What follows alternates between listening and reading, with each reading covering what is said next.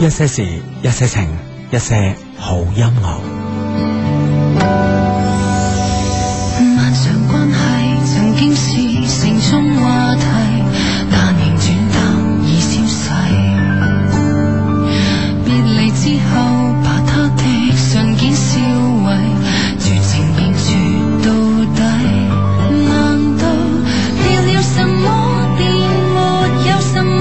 這些着意都曾經對坐，坐着也是難過，你在亦痛楚。一刀要兩斷，家私都要棄掉，然後獨處難耐，總是念你，只好靠自己，即使分離。尋回日記，像活在一起。想到往日所寫一切，偏偏都關於你，最後為何未別你？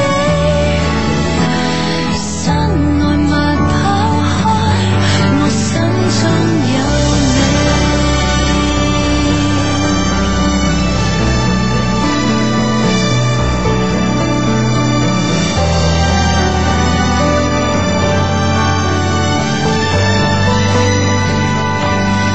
回望逝去幸福，望日記再哭，竟寫到某天我不舒服。望着你那熱衷，連病亦滿足。一刀要兩斷，家私都要棄掉，然後獨處難耐，怎麼思念你？只好靠自己，即使分離。尋回日記，像活在一起。想到往日所寫一切，偏偏都關於你，最後為何離別你？沒記憶，猶如等死，無法一生一起，唯有終身記住你。遺忘當初怎麼你我日夜一起。遺忘今天可甘願突然忘記你，難道我只懂想你？想得多美，總會過期。一刀要兩斷，家私都要棄掉，然後獨處難耐，怎麼思念你？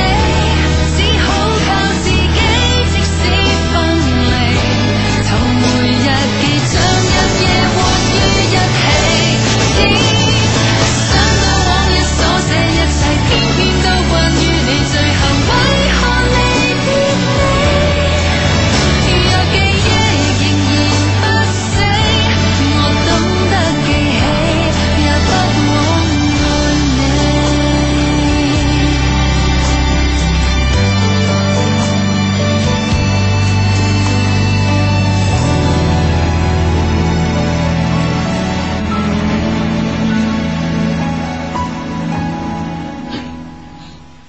使乜清下喉嚨 啫？诶，準備啊嘛，我哋 啊，準備啊嘛，對呢個節目係，我哋唔係賣聲噶嘛，係嘛，我哋又唔係賣 樣，我哋係賣思想嘅，係嘛，啊我哋通過把聲將我哋思想傳達開去啊嘛，咁啊，係咁咪啊，先哎，咁樣，哇，今日咧，啊，今日我真係好舒服，你知唔知啊？啊我今日 點咧？今日冇去珠海咯，我哋已經冇啊啊，都好舒服。係啊，你今咪日嗰日琴日搏命話廣州呢樣唔得，嗰樣唔得嘅咩？咁誒，始終自己家嚟噶 嘛。咁 啊，得得得得得啊！哎，咁啊，啊今日今日瞓覺咧，瞓到呢個兩點鐘先起床咁啊，嗯哇，啊舒服到不得了。啊，錯過咗一個豐盛嘅午餐啊！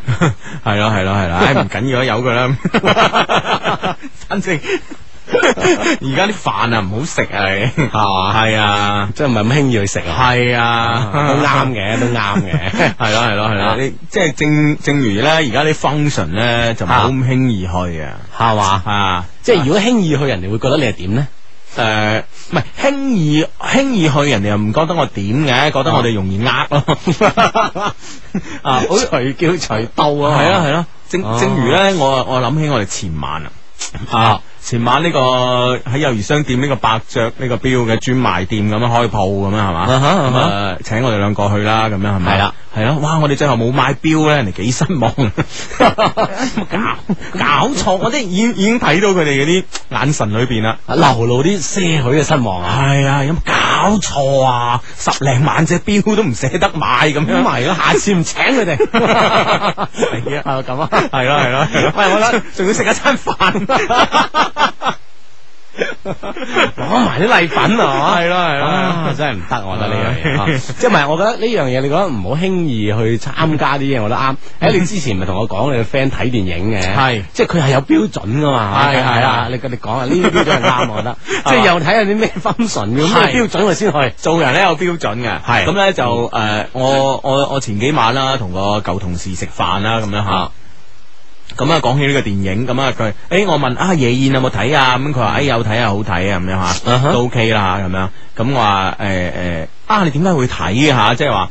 即係當然，我話馮小剛嘅電影咧，我諗我一定會去睇咁樣啊，嗯嗯嗯但係咧我又唔會話即係搶先觀摩啊嗰啲咯哦，我會我會等到咧差唔多就落畫啊咁樣，戲院冇乜人啊咁樣去睇係嘛？咯。聽晒各方各面嘅意見啊，嗯 唔係唔好影響你唔係嘅唔喎。係唔係，我我我我諗即係基本上咧，我對大片咧係係冇呢個好奇心啊，已經，哦因為我已經知道㗎啦。誒、啊大哈家講嘢係好誒講緊唔係，即係唔係講啲人講嘅説話啦哦，吓，咁、樣即係唔係講正常嘅故事啊，跟住咧個古仔咧又唔正常啦。啊啊，係啦跟住咧，全部都闊袍大袖啊，一拍一出去用幾千噸布啊，咁樣嗰啲咧，啊畫晒啲布喺度啊，嗰啲咁樣全堂景啊，重新搭過系晒，啊咯係咯係咯，啲人咧都唔行路嘅，全部喺天上邊行嘅咁樣。咁呢 呢啲嘢我全部預晒，但係馮小剛嘅電影我都我都會睇。咁嗯咧，但係咧，我嗰個舊同事咧，佢個標準咧，誒令到我咧豁然開朗啊！係啊，佢話咁樣，佢話咧，如果國產電影嗯誒投資超過一億嘅人民幣，啊我哈，就會去睇；哦，如果係荷里活電影，嗯投資超過一億一億美金嘅，我就會去睇。就去睇，哇！我覺得真係豁然開朗啊！真真係係佢。佢仲有一個除除此之外咧，佢係睇碟噶啦，系其佢話他啲又睇碟啊， 哦，即係呢啲係去戲院睇嘅，哦，係，系系先係參加嘅咁樣，係冇錯，哦哇，真係好嘢好我嘢，覺得真係啊，即係做人一定要對每一件事有一個標準㗎啦，係冇錯，咁啊正啦，係啦，咁啊吓，啊好啦，咁啊，我哋嘅標準咧，自己定位唔到嘅時間上咧，有 friend 同我哋定標準啦，係。哇，你兩條友咧已經係賣笑嘅，我哋唔知賣咩時候，對方知啦，啊 呢個市場知啦， 呢個係啊，市場話俾佢聽，你兩個賣 笑，唔好諗其 他。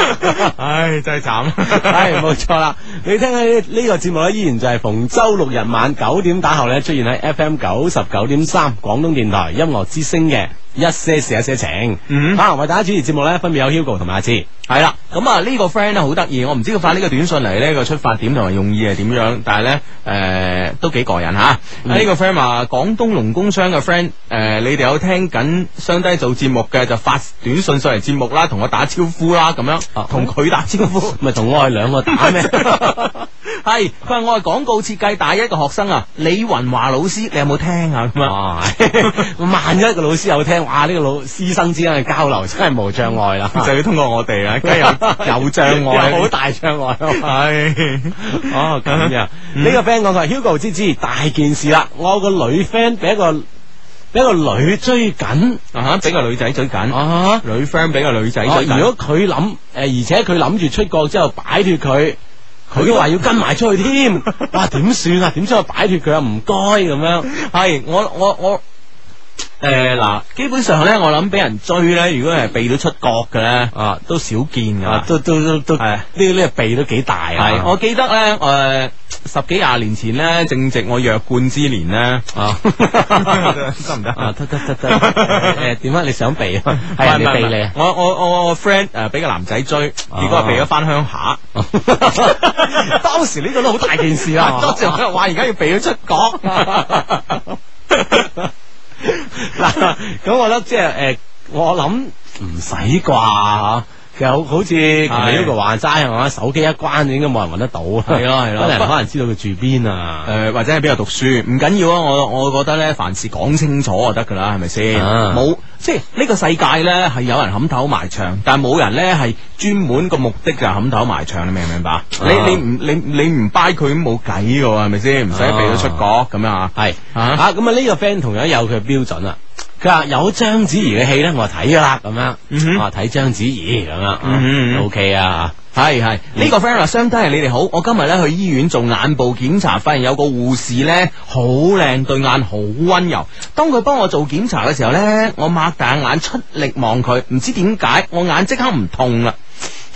啊啊而家而而即係而家啲療法係咁噶已經，係啊，靚啊啊，美麗就係力量。哇，唉美麗就係生產力咁樣，系啦，啊，跟住呢，我啊完全好翻晒隻眼啊！由於呢，今日禮拜啊，太多人睇眼啦，搞到呢，我未問诶、呃未問到佢攞電話 number，我啊決定咧下個星期再去過，即使個眼冇事都要見下佢，問佢攞電話 number，你啊又你又話好唔好啊？咁樣好一定好啦，係咪先好到不得了啦係啊係啊，你話呢？诶、好啊好晒啦，但我嚟復診嘅咁樣。係啦啊，，但系诶、呃我咧就驚咧，即係成日嚟复診咧，其實咧都佔用呢個醫院嘅資源啊。咁、啊哈我決定咗一件事，啊點啊？我決定咗一件事咧，你可唔可以俾手機 number 我？我有啲咩唔明，我直接打電話俾就得啦。吓、啊唔使驚。啊啊！我呢度仲買咗一百蚊嘅充值卡咁 樣，一并送上啊！係啊咁樣啊呢個美女到時望一望電，即現場暈咗啦！係 咁啊，哎呀，我開心啊！嗯哼嗯哼好咁啊，诶、正如啦，好诶、誒以上啲 friend 咁啊，可以通過呢個手機嘅短信咧，即時同我哋產生溝通嘅關係啊。嗯，係啦，手機發短信就 OK，咁啊，攞出一部可以發短信手機，先撳阿拉伯數字九三，再加上你哋想要同我哋傾偈嘅內容呢，發到嚟以下 number：中國移動發到零三六三九九三，中國聯通發到八零八八九三，小靈通用戶發到一一八六零八八九三，咁就 OK 啦。系，我哋等緊你嘅短信噶咁啊嗯。 OK，咁啊呢個 friend 咧就發短信上嚟咧，就話相低人我前啦咧得罪咗個我好中意嘅女仔，點辦呢？我驚我道歉咧佢唔接受啊，阿 Coffee 仔咁啊。系嘛？嗯喂，其實其實呢個慢慢诶，挽、下手應該係一個契機嚟嘅喎，吓嗯诶、誒好有誠意嘅道歉咧，啊，令到你同呢個女仔嘅交往啊，同埋接觸咧，更加深咗一層，咁樣會唔會更好咧？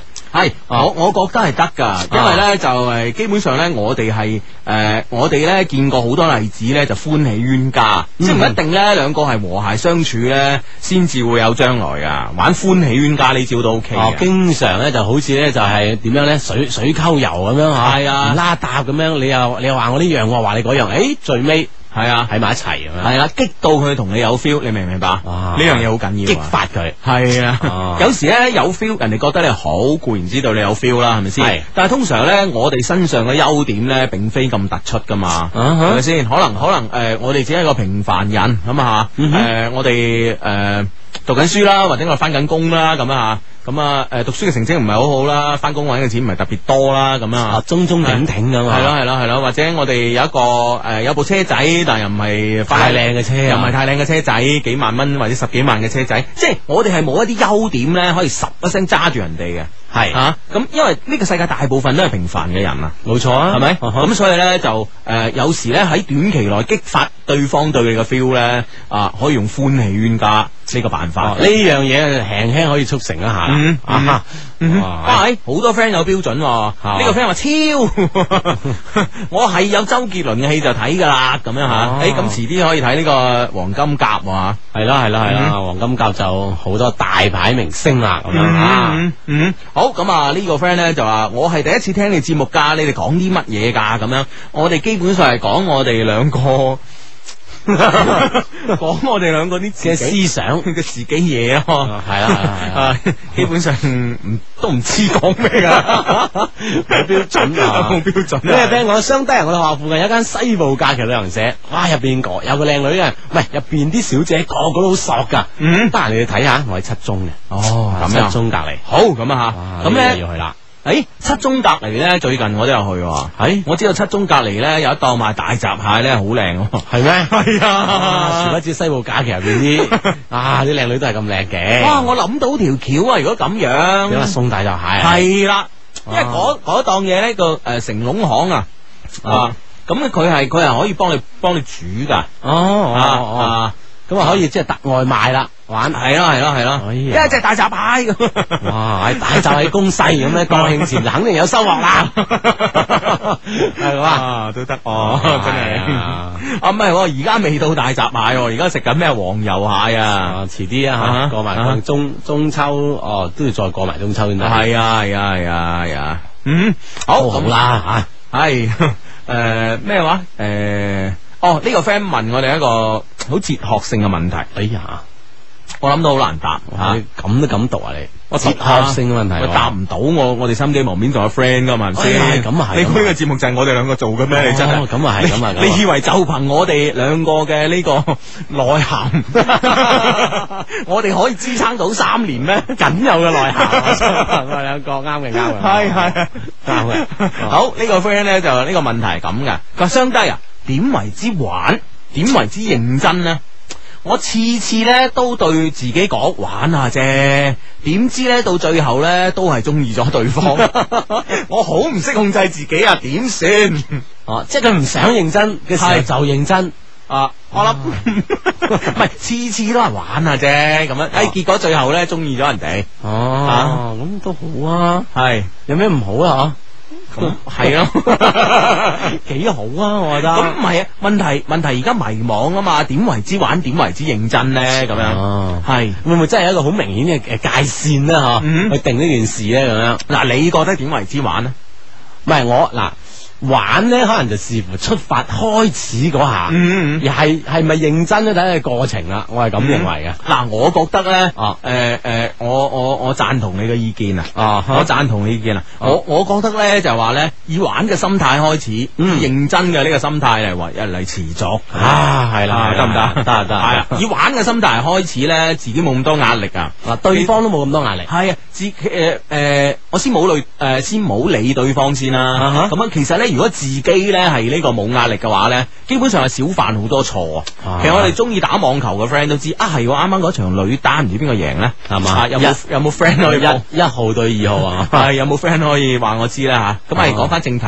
即係好似打網球咧，都有個詞咧叫非壓迫性诶失誤啊啊哈，即係如果係有壓迫性嘅呢個呢個非壓迫性失誤咧，通常咧就自己俾到自己壓力，而並非網對手啊係啦，網對面嗰個人俾俾壓力你，嗯。你明唔明白？啊啊，所以咧戀愛嘅初期咧，如果係可以抱住玩嘅心態咧，诶，我相信咧都未免唔係一個好方法。而且咧會發揮得好啲嚇、你身上係啲啊招式咧都都會即係使出十成功力，就唔好打個係啊折扣咁樣。係啊，啊真係得我。啊！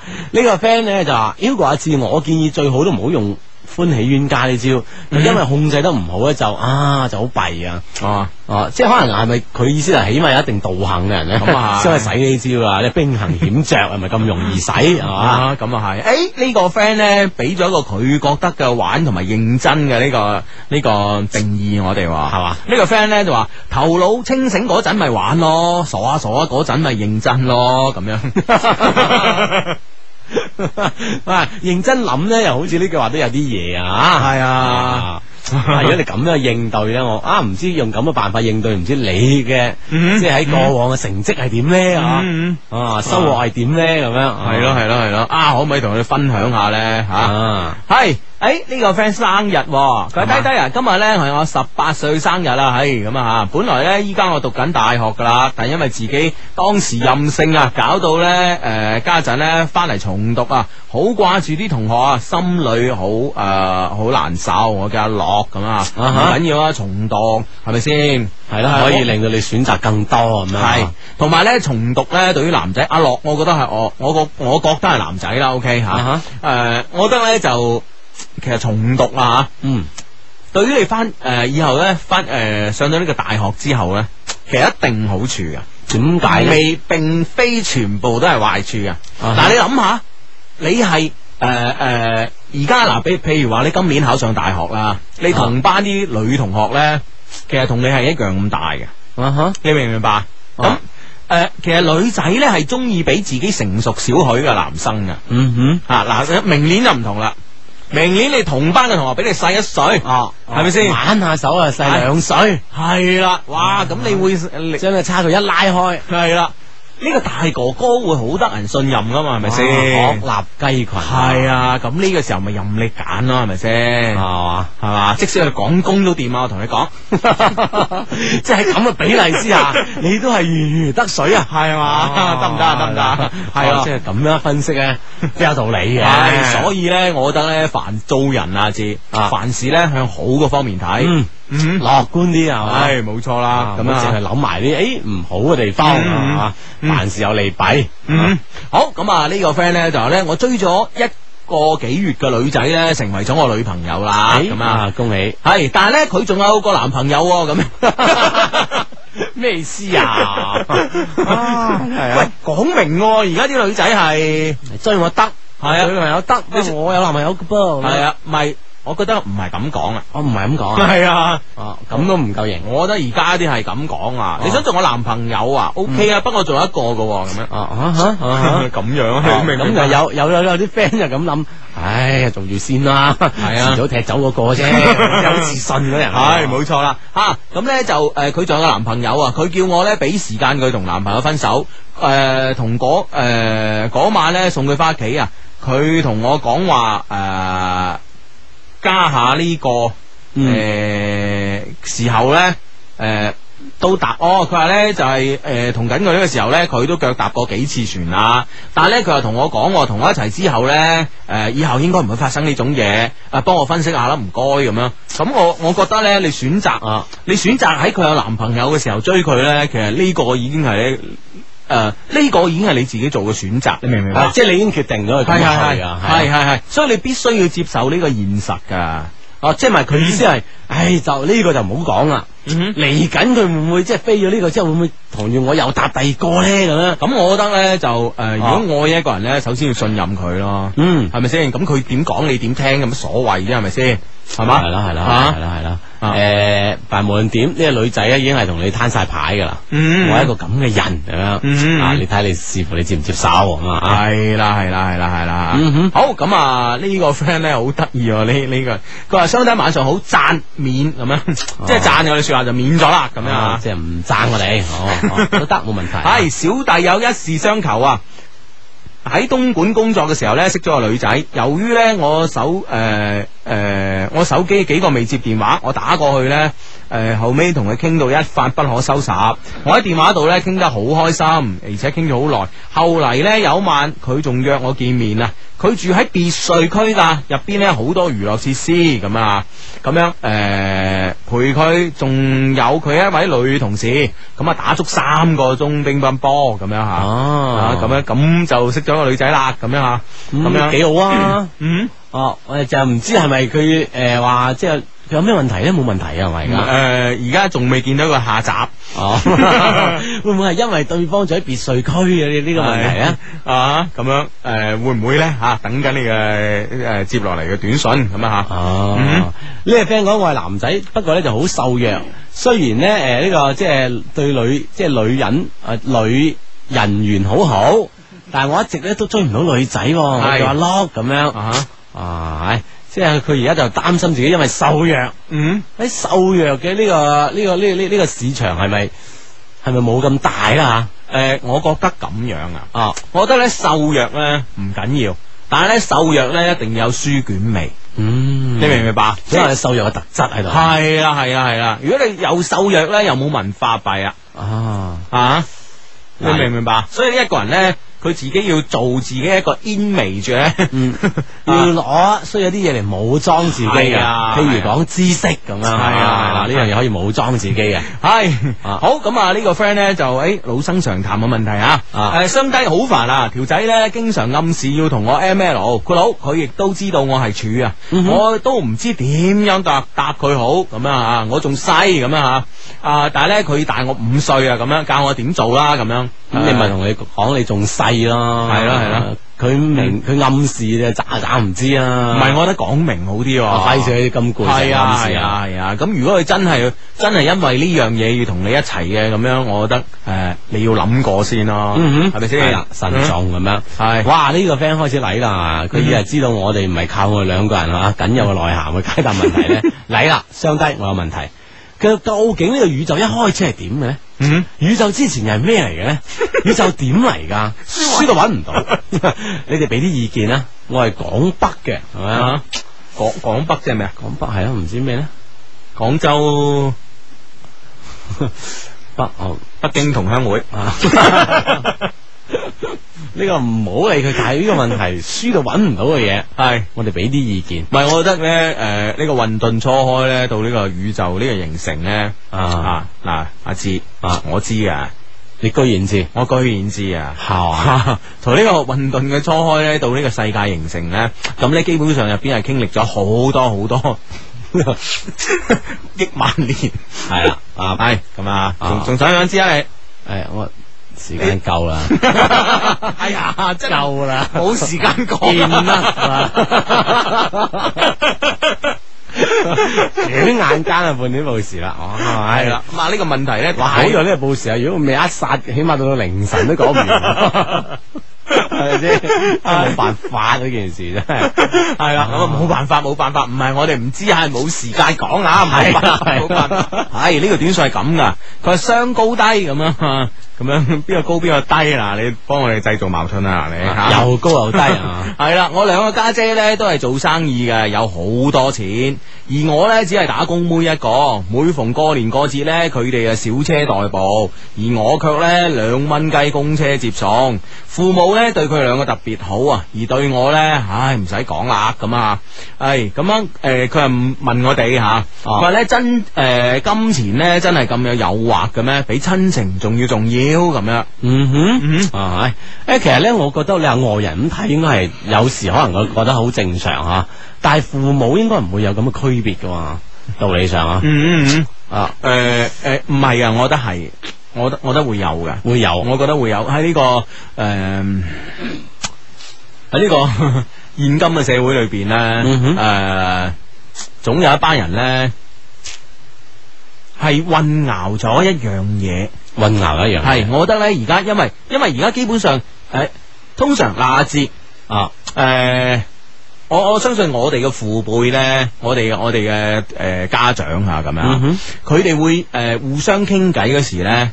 都會有啲咁嘅對白，譬如話啊，你個仔係叻仔啦，咁樣啊，啊又喺邊度邊度買樓啊，咁樣，唉，我嗰就唔得啦，咁樣，咁或者啊傾起自己嘅仔女，佢係哋嘅前途啊，或者佢哋嘅係現況啊，咁基樣，本上咧係以錢作為標準嘅，啊好少人讚話啊，你個仔又好啦，人品咁好，雖然窮啲咁樣，啊冇噶，你明唔明白 啊？啊，呢個現今嘅社會，係啊太講現啊金啦， 啊系，所以咧呢呢個呢呢个情況出現咧，我覺得係唔出奇嘅。但問題咧就係話，诶、我我諗要過好多年啦，我諗要好多年，即係話整個社會嘅大環境啊系啦，，我即係我哋而家基本上咧，等於宇宙大爆炸。我哋喺二十年咧就做，我哋喺二十年之內、二十幾年之內改革開放呢二十幾年咧，係做咗資本主義國家二百年做嘅嘢。嗯，咁、所以咧，難免咧思想上咧，我相信好多人嘅诶价值觀咧，又係有輕輕嘅偏差。系啦，而且即係呢個即係呢個現狀同你嘅思想嘅同唔嗯同步咧吓，啊嗯可能會發生一一啲咁嘅偏差啦。係咁啊，令到大家誒覺得有時啲現象咧好怪異，但係嗯卻喺我哋身邊發生咁樣。系啦，唔緊要啦，平常心啦嗯吓。OK，咁啊，诶呢個 friend 啊，真係 friend 嚟嘅話字。點啊？系呢、個 friend 係咁講噶，Hugo，我都係情竇初開嘅男仔嚟㗎，咁樣啊啊不過呢，我相信呢，我好快就會變得好有經驗，因為呢，我有你哋嘅專業知識，Hugo，我哋一齊成長吧，咁 樣。啊 哇！你你哋兩個一齊成長下，唉哇真係開心啊！真係有人同有個伴，係啊，有個盤呢，喺路喺呢個漫漫情漫漫情路上情路上有個盤呢，你唔好話互相鼓勵咧，互相支持呢，真係行得順利啲啊噶。而而且咧對未來有無限嘅憧憬，唉啊爬成上竇初開，哎呀！唉，嗱聲道理嗰條啦。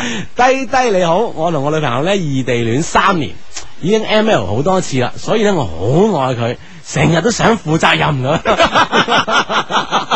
边度使你褲啊？而家啲女仔冇錯啦，佢話但係佢最近咧中意咗第二個，為同我分手喎，哇！我應該追翻佢啊，真係弊啦呢件事。系，我覺得咧嗱，好啊多以真係前咧，我覺得咧就係即係真係變得好快啊！字，啊我諗咧，我哋啱啱做呢個一些事一些情嘅節目，誒，當年啊，零三年零三年咧，其實仲有好多女仔咧就誒會同男仔講嗱，我已經俾咗你啊，你你係要負責任係啊係啊係啊我一生都靠你噶啦。啊係啊，咁哦哇喺發現到呢個零六年今呢時今日，唔同晒啦。哇全部嗯男仔好想負責任。系啊，男仔已經話：哎呀，我已經搞咗你，你俾我負責任啊！女仔話唔使唔使唔使咁客氣啊你 咁。大家喂，係咪我哋呢個節目太偏向咗對男仔嘅一種教育 咧？唔記得教女仔 啊？唔係喎，我覺得我哋呢個節目基本上為女仔而設噶喎。係啊，為女仔而設，咁啲男嘅就啊，唉就知道要要唉對女仔好啦嘛，要係負責任啦 嘛。係啊，即係教到啲男仔好晒。係啊咯係咯係女啦啊仔女仔我哋冇承擔呢方面嘅教育義務。零 六到零九下一個三年計劃 去搞教女仔。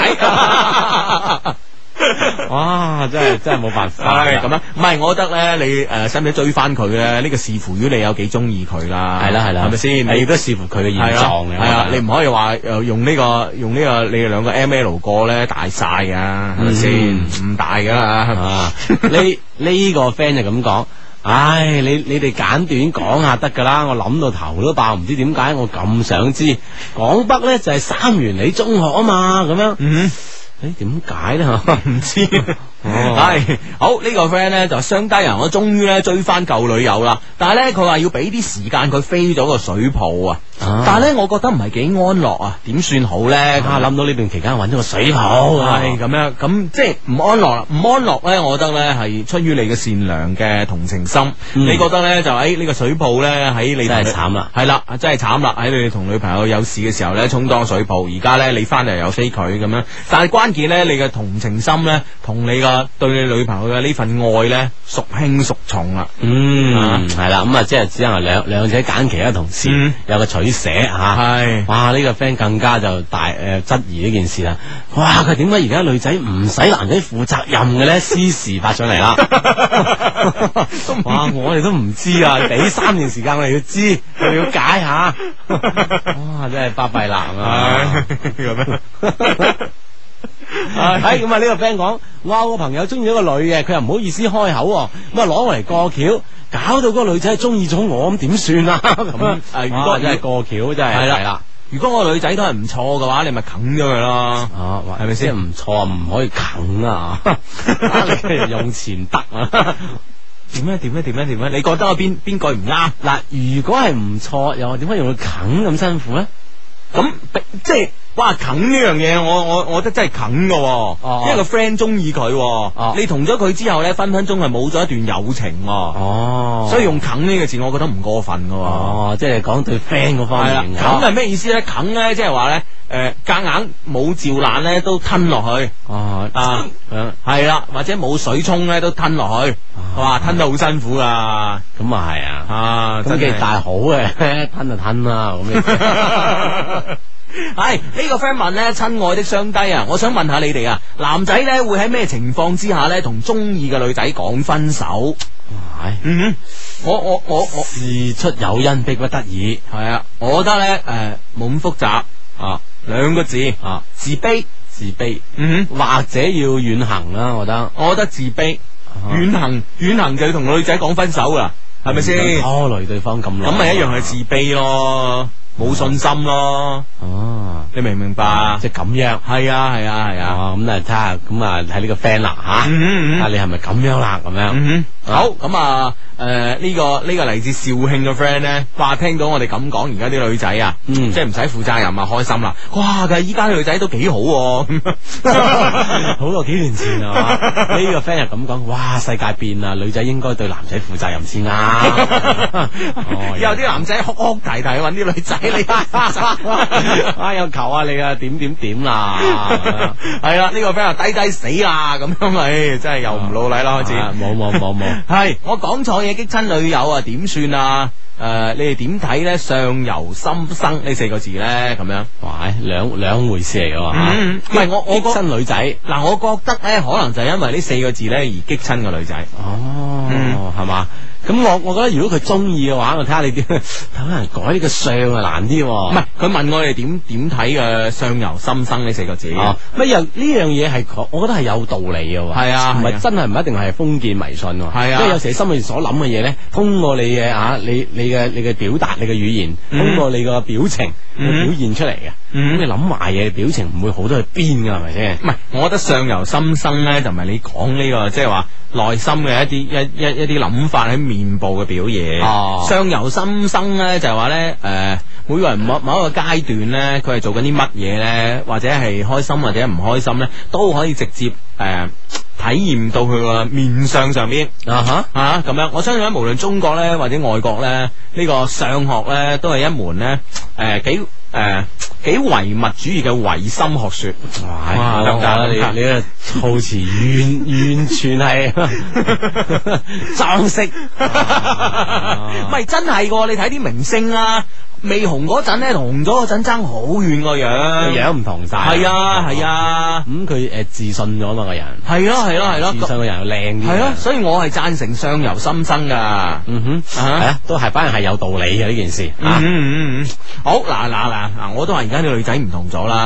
啊點啊嗱，你睇下呢個短信係咁噶字，啊佢話低低啊，講下邊度最多靚仔啊，我想再識啲靚仔啊，即係已經識咗好多噶啦，仲要識啲啊，得唔得啊？得唔得啊？哇唉啊哈話當即係若干年前啲男仔先咁諗嘅啫嘛。係啊係啊係啊，哇啊唔係後邊咧仲此地無銀補咗一句，純屬做朋友咋咁樣。 哇，唉做個 friend 啫，係嘛？識多啲 friend 唔係壞處咁樣，係鼓勵你，鼓勵你啊，好好好好啊！诶、呢、個 friend 嚟報名啦啊，佢係啦，诶、诶。咩啊？佢話佢話係人民公社入邊嘅美女好自然就係我嚟噶啦，記得睇下咁樣。哦，哦呢個呢係嚟自我哋一個官方網站啊，我哋官方網站係三個 W dot L O V E Q Love Q dot C N 啊，入邊呢，呢個論壇入邊係其中一個小論壇咁啊哦，就好多 friend 呢就擺啲相上去嘅，晒佢自己啦，同埋晒佢啲 friend 嘅相，係係大家一齊咧就喺齊齊誒鑑賞咁樣嚇啊！呢、個呢、個詞用得好啊，係咁樣诶、誒大家有空嘅時間咧都可以上去睇睇嘅。嗯啊，係啦，咁可以上我哋嘅官方網站啊，三個 W dot L O V E Q dot C N 上面咧，誒嗯睇一睇我哋呢個節目有關節目討論啊，或者你哋自己嘅事情咧，都可以咧有一大班 friend 喺上面幫你嘅。係啦，喺呢個論壇上邊咧，喺我哋官方網站嘅論壇上邊咧，大家咧可以溝通一下嘅。當然，同我哋溝通嘅方式咧，除咗呢個論壇啦，除咗我哋嘅诶即時短信啦，我哋咧都有一個诶、充滿感情嘅電子郵箱係等嗯緊你嘅 email 噶。啊我哋呢個充滿感情嘅電子郵箱咧係 EQ 二零零三 at 一六三 dot net。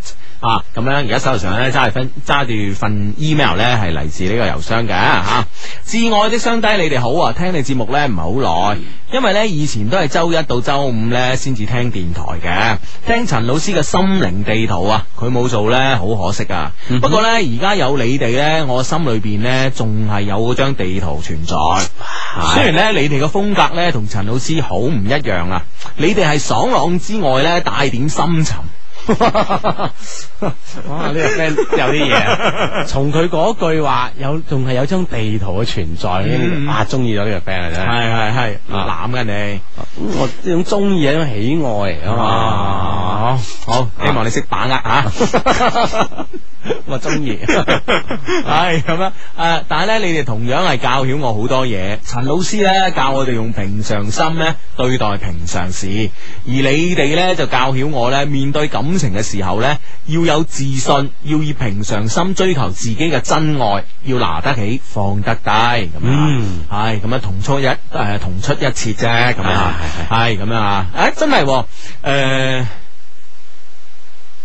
我我我以前咧夜晚揸車咧係係咁，我會聽呢個心靈地圖嘅。啊，啊，咁而家都依然存在，但係咧唔知點解係可能陳老師咧，即係陪住我哋長大啊！哦，即係你習慣我咗。習慣咗好多年佢嘅講嘢方式啦，佢嘅表達方式啦，啊甚至乎佢淨係播音樂唔講嘢嗰或者嗰幾聲鋼琴啦，係咯係咯係咯啊，都其實帶帶俾我好多一啲成長嘅回憶啊！所以咧，誒而家咧就唔唔係話唔好，唔係好慣嗯啊。係咯，就係真係唔慣 啊！哦，哇！跟住呢個 friend 喺短信上面就講啦，唔啱，你哋兩個邊度有深沉？請問， 我我哋睇咗你呢句說話咧，個心啊不斷向下沉。 跟住呢個 friend 又發另外一條我 boyfriend 原來都聽緊你哋節目㗎，佢同我講要我負責任，唉、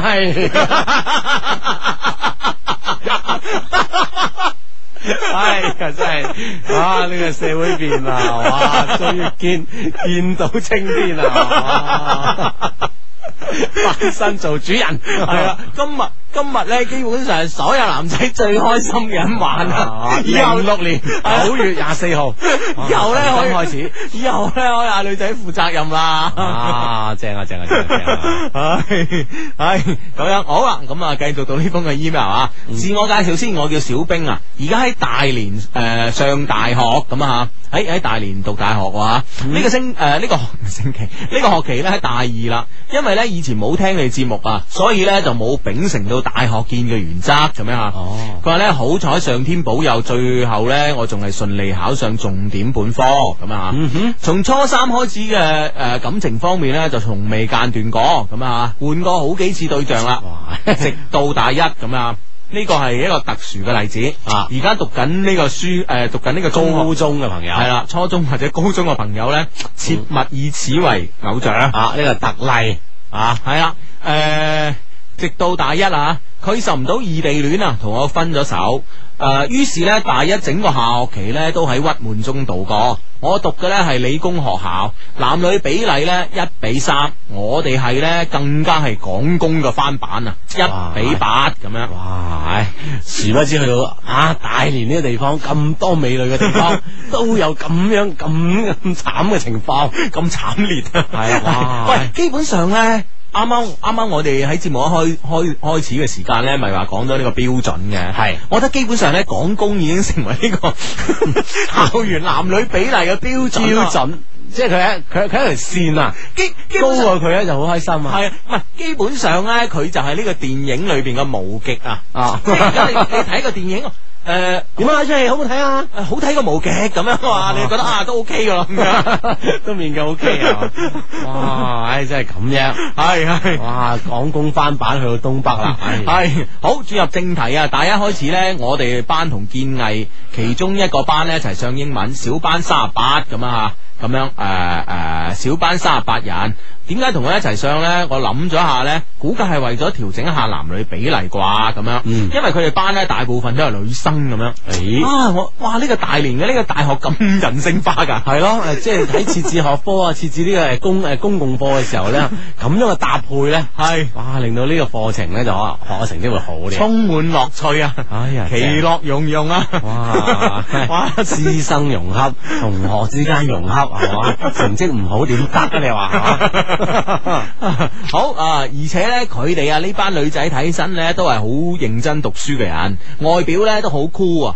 因為一開始呢，誒、自己仲有個女友，所以呢對佢哋呢就冇太多嘅諗 法，即係輕有啲啊。啊啊，都幾靚啊，不過酷啲啊。唉，冇錯啦。咁啊，後來呢，慢慢地呢，我留意咗一個好有個性嘅女仔，佢叫小蕊，遼寧人。哇唉，都得啊！系上個學期呢，诶、上個學期初啊，一次語音課落課呢，我哋咁啱行喺最後，語音室呢喺五樓，一齊沉默咁行到三樓呢，先開始同佢有啲说話講咁啊，啊諗落呢，仲係第一次嘅真正交談啊，我哋傾咗一啲閒話就到咗啦，咁啊，跟住呢，佢同我同學一齊走咗，從嗰次之後呢，我哋算係真正認識啦，每每喺路上見到呢，我都會好有禮貌咁同佢打招呼，或者係喺身邊經哎過嘅時候呢，撥弄一下佢嘅頭髮咁樣。哇！唉喂，你話打招呼咧，應該係唔成問題啦吓，同學之間。但係呢個撥弄頭髮咧，嗯哇，係係一個係一個里程碑式嘅動作嚟 啊！係咪先？你對話 對於你嚟講 Dạ. 我我都都幾奢 望，唔知對於呢個 friend 係係咩動作啦？系啦，對佢嚟講係咩咧就唔知，但係咧呢個時候咧，我哋收咗诶、呃我哋收到一個短信，呢、個 friend 咧就話：，華工先至慘烈啊，慘 啊咁啊！呢個 friend 即係華工當仁不讓，我講你唔可以做標準，係啊等我嚟。佢要成為呢個行業標 行業標準啊！啊，哇哇，要要認證下先得啊！係 要鬥下先啊，兩家係啊啊！大家大家讀緊呢個港工或者華工邊個專業嘅，嗱聲聲短信上嚟，將你班嘅男女比例補一補。喺啊係節啦目嘅最後咧，我哋做一個小統計咁啊，啊咁我哋就就通過呢個 一些事一些情嘅認證， 認證邊個係呢個行業標準。系冇錯啦啊咁樣诶诶佢咧诶我每诶、呃每一次咧我撥弄佢嘅頭髮咧，佢都會回憶一個好好睇嘅笑容啊！而一齊上課嘅時候咧，我亦總係喜歡望住佢。經過幾次嘅眼神接觸之後咧，佢好似有啲尷尬啦。唉，我仲以為好好似有啲焦 突啦。 唔係女女仔係會喺呢方面，我相信啊嗯，啊都係啊就誒矜持啲啊，怕醜啲啊，我期末啊，一次圖書館出嚟咧，喺個書報同诶、書報亭旁邊咧見到佢啊，佢嗰日咧着得好靚，於是咧我就行過去啦。但係咧，當佢見到我嘅時候咧，好似有意迴避咁喎，诶匿咗去書報亭後邊。我嗌咗佢一聲咧，佢先尷尷尬尬咁樣望向我呢邊。我於是就讚佢啦，哇！咦着得幾靚喎咁啊！嗯佢亦只係傻傻咁樣笑咗一下咁啊！突然間一個標準嘅東北大漢出現喺佢身邊啦。啊！呢、個時候咧，佢啊誒若無其事咁問我：你食咗飯未啊？咁我話食咗啦咁樣嚇。嗯我指住東北大漢問小瑞：誒、呢個係你嘅 friend 啊？咁樣佢話係啊咁樣嚇。誒、跟住咧就壓低聲線同我講，我仲未食。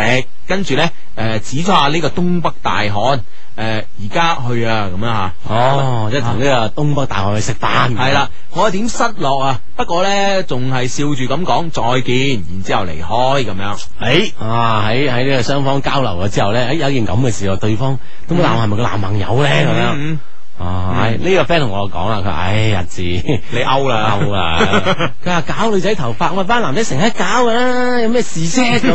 你睇下，你睇下你嗱，嗱真係勾啊！啊嗱，我諗起咧，啱啱我哋诶节目节目開頭嘅時候咧，有個 friend 咧就話呢個啊係呢個玩同埋呢個認真啊，係係你搞女仔頭髮咧，你當係玩咁咧，我相信咧你又唔尷尬，佢又唔尷尬，啊你好認真咁搞咧，啊，你啊到時啊就搞到自己尷尬，係啦，除非你係做髮型 師。如果唔係，你千祈唔好認真咁搞你啲頭 髮。呢呢個 friend 就話：，喂，唔制啊！我又要做嗰個特 例，我叫少少咁 樣，哎啊，係啊即係有咁嘅本事，你先好去做啊！俾你聽係啊冇錯啦啊！係诶、誒學期結束啊！我喺大連咧玩咗幾日先翻屋企，期間咧喺校內嘅網站上邊咧發發現咗佢個網頁啊，於是咧加為好友。不過咧成個假期好似都佢都冇上網喎吓咁樣吓。呢、個學期開始啦，我已經我哋已經開學三周啦。第一次見到佢咧，覺得好新奇啊！佢佢原來咧換咗髮型，電咗髮，哇，好吸引啊！啊，翻到學校咧，佢上網嘅頻率又高咗啦，咁啊嗯，哼我哋開始咧喺網上面交流，互相喺對方嘅日誌上面留言啊。佢喺篇日誌上面講咧，作為一個大學生，佢正在努力，但咧作為一個女仔，佢只能等待。哦，你又峰回路轉咯 喎，啊係啊呢個 friend 啊啊啊點啊誒誒 誒，哦，佢話誒撥頭髮呢個係嘛？啊啊好啊好噶，係你啊讀一得到頭髮好緊要噶，喂，咁啊我都係咁樣搞掂我女朋友嘅咋，咁樣系咪啊？ 啊系咪啊？啊系咁樣吓，咁樣呃诶诶诶诶。啊！呃佢話喺誒誒，只能等待咁啊！於是咧，我喺留言板上邊咧寫咗一段遇見嘅歌詞啊！哎即係用我節目啲嘢咯我節目啲嘢，我哋歌都用埋喎，而 家人哋孫知都未有意見，我哋已經 有意見。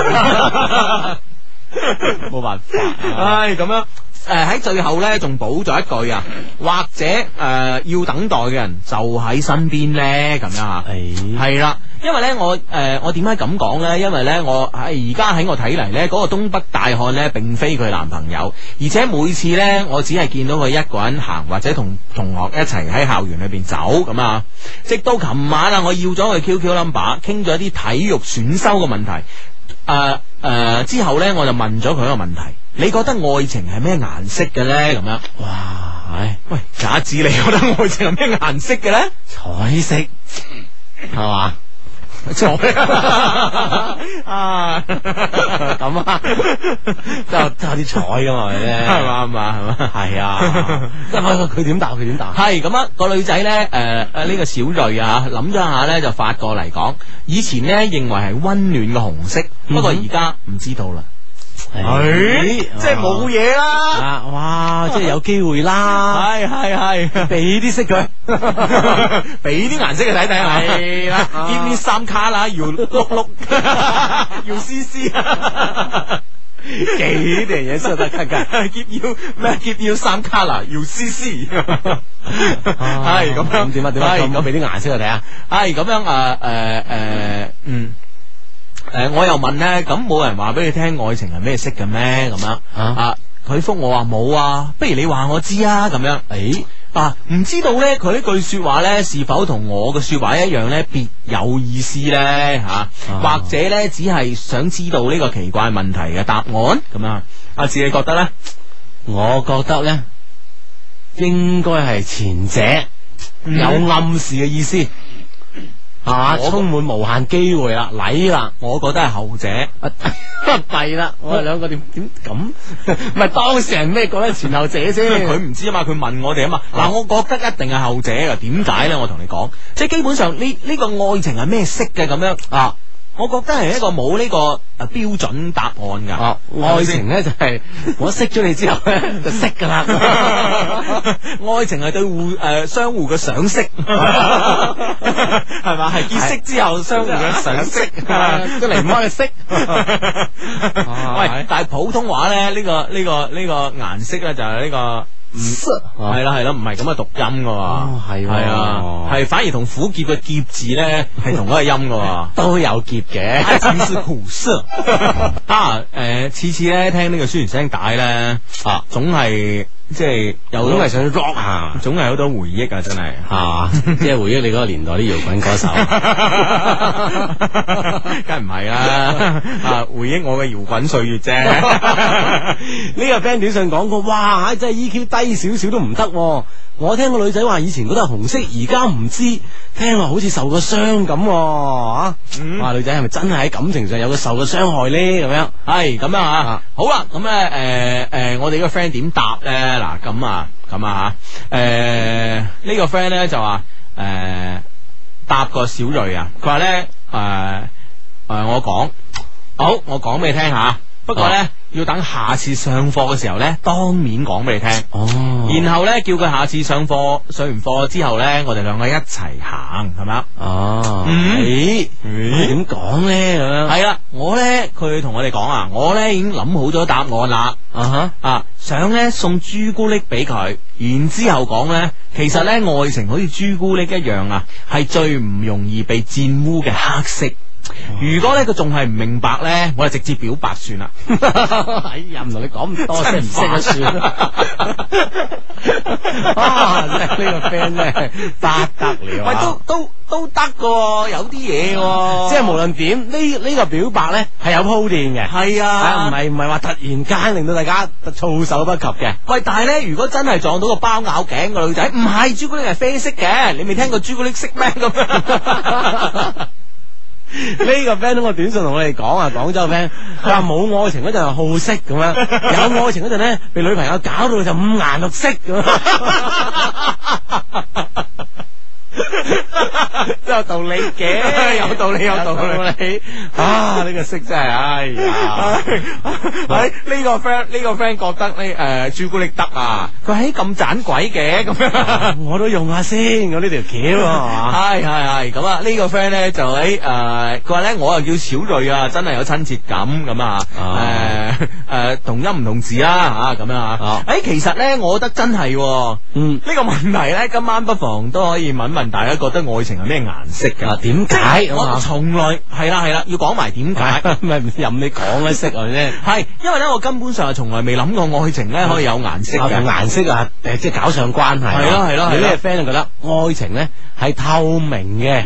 無色咁樣，嗯嗯係嗯真係啦，無色無相咁樣，系啦，诶、呢、個 friend 咧就係低诶，唔係唔係唔係呢诶诶，繼續到呢封嘅 email 啊，未讀完㗎吓。诶、呢、個 friend 話低低啊，仲有三日咧就同佢一齊上課啦，教下我咧應該點樣更加幽默地表白啊。雖然而家咧我仲唔知道佢係中意我或者唔中意我，但我已經決定上啦。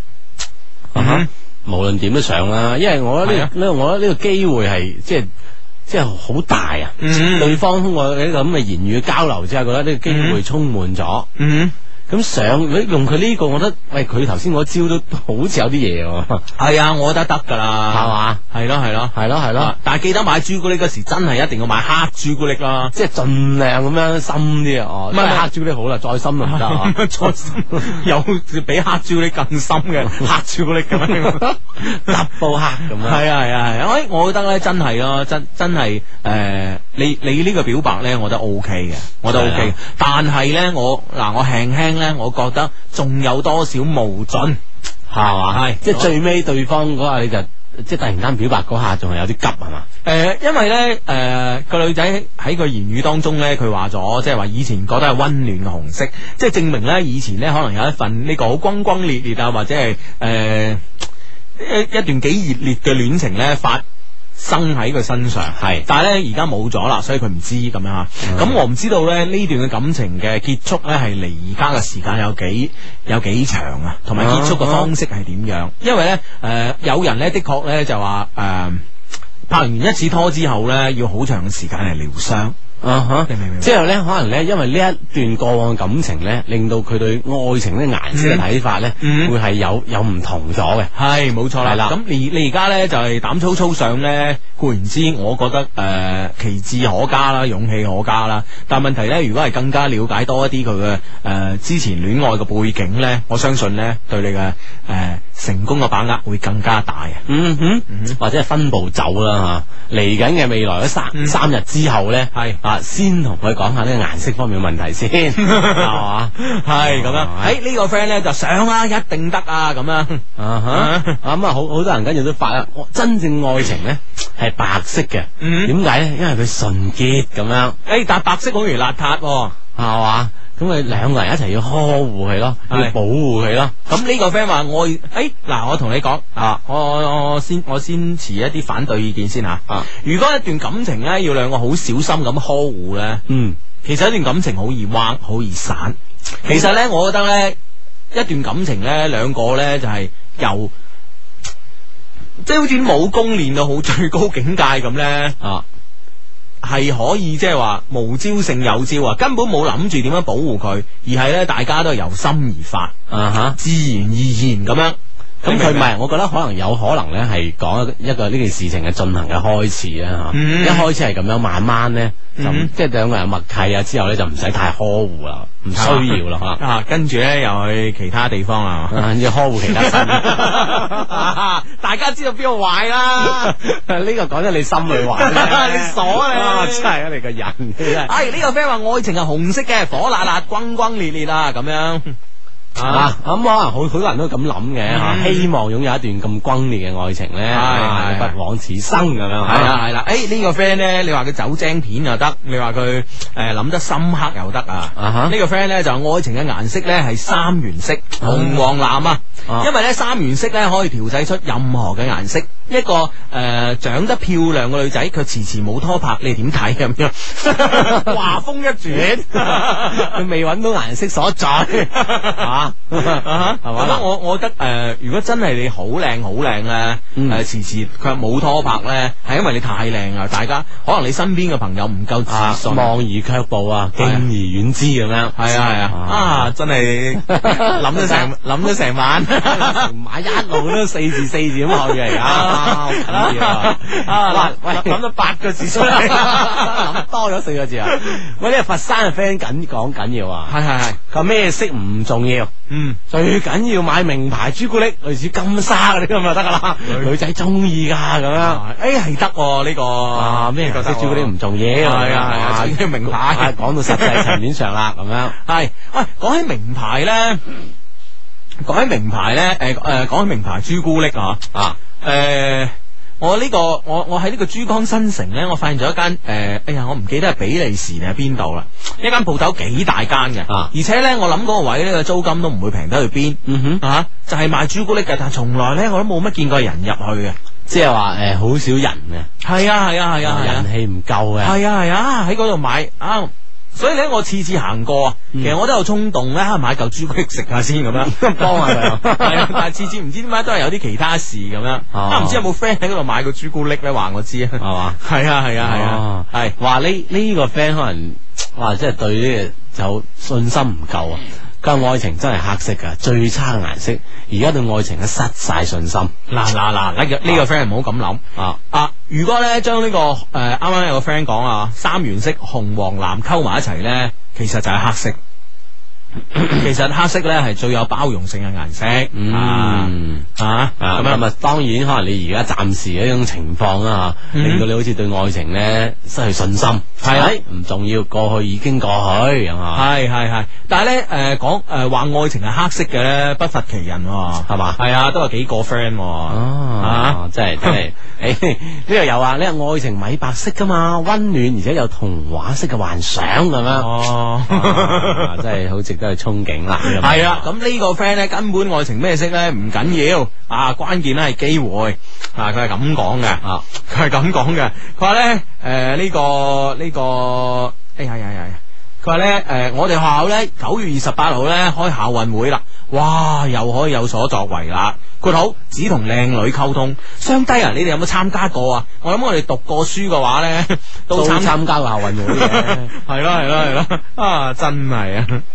好咁啊，诶，啱啱讀完一封嚟自呢個大連啊，嚟自東北嘅呢一封嘅 email 啊，啊哈手上咧又揸住一封信，都係嚟自東北嘅喎。哇，睇係睇嚟今晚係呢個東北愛情故事喎， 唔係東京開定件事啊？系啊，好啦，手頭上揸你封 email 係咁噶，Hugo 阿志你好，循例讚下啦，咁啊咁啊諸如此類啦，咁我哋唔讀啦，咁啊啊啊，既然你循例咧冇誠意，我哋唔讀啦，係啊，嗯咁咧，但係你個你個你個呢個。古仔咧，我哋就要讀嘅吓、啊你哋咧可以叫我 J 啊。件事係咁嘅，話說咧四個月前啊，由於工作需要咧，廣東總公司咧就調咗去我去東北分公司。哦，唉，冇辦法之下，只可以去啦。當時我女朋友啊，亦贊成我去嘅，所以呢就分隔兩地啦。平時呢都係視頻維係、電話維係啦，咁啊。直到最近啊，我發現呢，佢成日呢好夜先至翻屋企。經常呢，我打電話俾誒、呃，經我打電話俾佢阿妹呢，先知道呢連續好幾晚呢都係點幾兩點佢先翻啊，所以呢，我就問佢啦，你喺邊啊？咁啊，佢就話同啲同學一齊。當時呢，我就冇咩大反應嘅，只係同佢講以後唔好咁夜啦，咁樣吓。嗯然之後嗰幾日呢就好翻啲啦，佢話早啲翻啦，但嗰冇幾日呢又係咁、喎。所以呢，我就好惡死咁同佢講。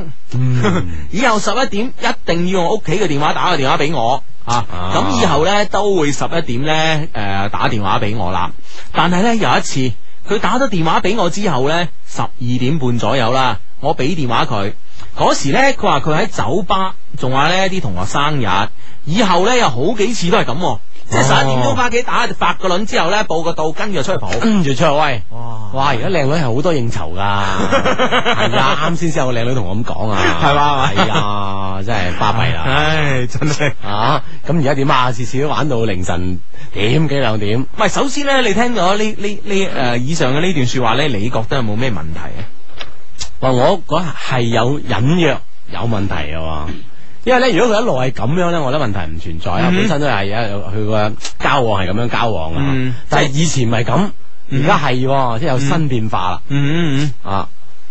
會係唔會有危機感咧？呢個東去咗東北公司嘅靚仔嗯。誒，但係咧嗱，我我又喺入邊咧睇到另外一個問題，啊，即係佢肯係十一點鐘係翻屋企俾個電話你，系，即係意思咧係好尊重你咯。嗯哼，你明唔明白？因為因為個男朋友嗰嗰日係發晒爛渣啊嘛，好惡死同佢講噶嘛。咁所以咪啊好啊好啊扒你啦咁樣啊，咁日日日日嘅十一點鐘俾個電話你，我覺得如果喺呢、個呢、個角度嚟睇咧，呢件事都係樂觀噶嘛。即系起码咧，诶，对方仲存在喺佢心中，系啊，系啊，哦，系嘛，咁聽落去睇下睇下咩環境，嗯嗯嗯，咁樣啊，咁樣诶诶、誒以後咧有幾次都係咁啊，仲有一次咧，我打電話俾佢，佢嘅電話咧一直處喺通通話狀態中，我打咗個幾鐘咧，仲係通緊話喎，我就發信息過去問佢啦，瞓诶诶诶瞓咗嚟，我瞓唔着啊，咁樣啊，咁咧佢即刻就回覆翻我未瞓啦，點解瞓唔着嘅咁啊？啊哈呢個時候咧就可以。呢佢發短信俾我呢，就可以證明啊，佢呢、個佢佢通話通完啦。於是呢，我就誒、呃打電話俾佢誒俾佢話做緊咩啊咁啊。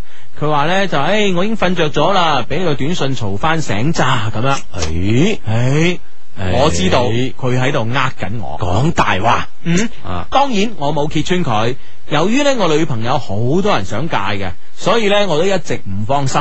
一個男人喺出邊做嘢咁辛誒咁、辛苦，而家呢，佢仲成日咁樣，叫我點放心啊？當然東北嘅女仔係有人靚聲甜身材掂啊！嘅稱、嗯 哦，又有呢個人靚聲聲甜身材掂嘅稱號，但係呢，我就係愛佢一個啊！佢呢都同我講過，一年之後呢，我哋就結婚啦。我喺未來嘅四個月裏邊呢，都唔可以翻廣東，連請假都唔俾啊！四個之後呢，我就一定誒、呃我就可以一直留喺廣東㗎啦。佢嗰度呢，誒、我亦冇朋友，只有佢個妹啊咁樣嚇。當然佢個妹都係佢個人，點會幫我啊咁樣？咁啊係啊，系，我而家咧就想知道咧，點樣先可以知道佢出边有冇第二個？當然，我感覺佢係有嘅，但系我冇證據啊嘛。但系咧，我而家咧咁樣真係冇晒心機做嘢咯。為咗廣東嘅棟梁啊，你一定要幫我諗諗辦法啦。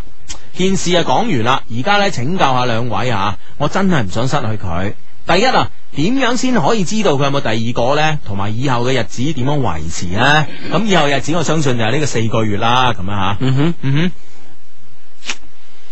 對方有咁嘅跡象啊，你話即係話後生仔女成日出去玩哼，咧。嗯其實有正常嘅喎，吓你人去到東北咁遠，係都唔通日日喺屋企漚咩？係咪肯定有係人溜下出去玩，唱下 K，朋友生日多咁哼，樣吓。系系。樂觀估計係係咪係咪咁認為咧？诶，你你覺得佢有冇新新情況？啊我覺得個女仔一定有新情況，一定有咩？係一定有新情況。但係呢，我啊想同阿 J 講喎，我想同阿 J 講呢，我覺得你完全冇必要去揾證據證實呢個人嘅存在，係因為呢個人呢，可能只係呢個你女朋友呢生命中嘅過客啊。只係一段打發佢寂寞時光嘅一個一一一個一個你嘅替代品，水泡，唔水泡係啦，係我我諗可能水泡都未至於係，啊嗯嗯啊可能係一一個追求者嗯，係換伴啊。啊未得手嘅追求者，系系系，未得手嘅追求者係啦。嗱，其實咧，我覺得咧，嗱，假設 O K，你知道咗你女朋友诶、呃晚黑同經常同一個男仔去玩，你知道呢個男仔係邊個，你可以有咩舉動啊？嗱我相信诶、呃如果你係一個衝動嘅人。你會打電話誒、呃直接打電話俾個女朋友，或者係俾甚至乎俾個男仔，喂你唔好搞住晒，搞搞震。咁有咩後果呢？嘅後果只能夠將你女朋友向佢身邊推，啊拱向佢身邊，啊係咪先？哇係所以根本係冇呢個必要，我覺得冇需要揾證據，而且對落呢四個月呢，我相信呢，啊，對落呢四個月呢，你如果真係想維持得好嘅話呢，你反而喺呢、個同佢每次嘅視頻啊或者傾偈嘅時候呢，誒講俾佢聽你有幾掛念佢，啊令佢自己內疚啊。俾多啲關心佢，係係啦。係令佢自己內疚，呢、個先係一個最好嘅方法。即係讓佢喺你同呢個新追求者之間係咧，有一個選擇。係，冇錯啦。但係無論點，而家呢個天平就傾向你嘅，係啊好啦，係，因為佢肯十一點鐘翻去打下電話喎，大佬，你估都容唔易啊㗎容易啊啦，係咪先？诶，佢诶，哎不過阿志呢啊個屋企嘅固定電話有冇呼叫轉移啊噶？我暫時就好似應該冇，我知道冇，特係咯特別要打出哦，係咯，係咯啊，應該冇啊，應該冇啊。系系咯系咯係咯咁即系即系意思咧，就算佢系同第二個男仔食飯，咁啊啊喺诶跟住咧嗱聲十一點鐘咧都要翻屋企打個電話俾你，然之后再出去。你諗下佢係其實佢係幾介意你嘅，啊嗯，係咪先？系啦系啦啊，即系嚟紧呢个四四个月咧，因为毕竟系都都都相隔千里啊，嗯嗯咁啊可能用更多嘅关心咧，同埋你有几挂念佢咧，嗯嚟将呢四个月度啊过。係啦係啦，我覺得應該有诶、呃，应该表達多啲思念同埋關心。吓、o k 咁啊，第二個問題咧，亦唔需要答啦。第二個問題咧，就如果真係咁，我點做咁樣啊？我覺得你以不變應萬變吓、好啦，咁啊，多謝晒，係啦。沈陽咧，好快咧就會開間 Baby Face 啦。你哋幾時得閒過嚟捧下場啊？我諗你哋咧為咗節目揾題材咧，都會嚟啩咁啊樣咁我谂我谂 baby 会请我 哋去嘅，系咪先？係係係啊真系。系，佢话咧，你哋如果嚟就最好啦，順便可以證實一下我先頭所講嘅東北嘅女仔，人靚聲甜，身材又掂呢句说話噶啊唉啦。我哋都早有 耳 聞，啊，早有預謀啊！早有耳聞。哦哦哦，咁樣， 我我就諗咧，我都啱啱先決定，啱先有預謀，點解早有預謀咧？啊！ 唉，咁希望诶呢、四個月裏边啦，喺過年你翻嚟廣東咧嘅時候咧，可以同女朋友诶、重新甜甜蜜蜜咁樣愛下去啦吓。嗯哼，嗯系啦啊！我諗相信呢個希望一定可以成為一個現實嘅嗯嗯。啊！好咁啊，诶、呢、個 friend 咧就呃就發短信嚟，啊話咧就話咧诶诶繼續講呢個愛情嘅顏色啊，係嘛呢個 friend 咧就話咧我嘅愛情咧係有聲有色咁樣。啊真係威啦咁 樣，系呢、個 friend 咧就係如果愛情係黑色，咁呢份愛情咪以前被诶、呃被玷污嘅愛情咯，咁樣吓，诶、又未必嘅，有啲嘅。咁嗯呢個 friend 就講佢，诶，講翻頭先個 email 啊。嗯佢話到時嗰個新追求者要個女嘅負責任，咁就弊啦咁 樣。哇！即係東北嗰邊未未轉呢種方向噶嘛，啊，殊不知廣東已經變成咁啦咁樣。 咁我相信咧，又真係未必诶、呃未必即係佢哋兩個有發生過嗰啲事嘅。啊，係啦係啦嗯嗯嗯，系咁啊！呢個呢個 friend 咧就話：，唉，男男主角咧太好啦，女主角咧太唔識珍惜啦，咁樣。啊哈！嗯呢個 friend 就話我覺得愛情係一張紙嚟嘅，顏色咧係自己填上去嘅。我諗咗好耐啊，都唔知填啲咩色咁樣。 係啊，有好多時人真都係啊，有時好多人都唔知啊。诶，咁呢個 friend 咧就咦校運會，我我哋二十八號都開校運會喎，嗰、個 friend 邊間學校㗎？咁樣啊，係 嘛？ 啊呢呢呢個呢個 friend 咧就話：，誒校運會又到咗我着咩短短校褲示人嘅時候啦，咁 樣一年一度啊，着短校褲示人嘅時候啦哇。啊小腿肯定好靚啦。我諗大腿都靚， 總括嚟講係一對诶美腿。啊靚 字啊不得了啊！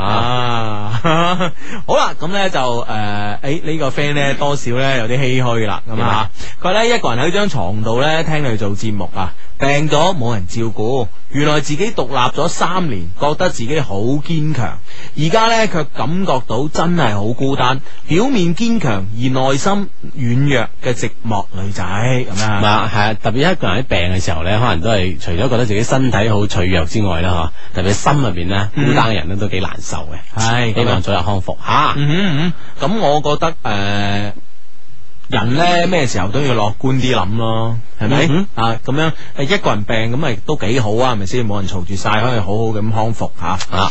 呢個 friend 講，哇，佢話水泡好危險㗎。當初啊，我條女係揾我做水泡啊，後尾我同佢分嗰陣啊，喊到要生要死啊，咁樣係嘛？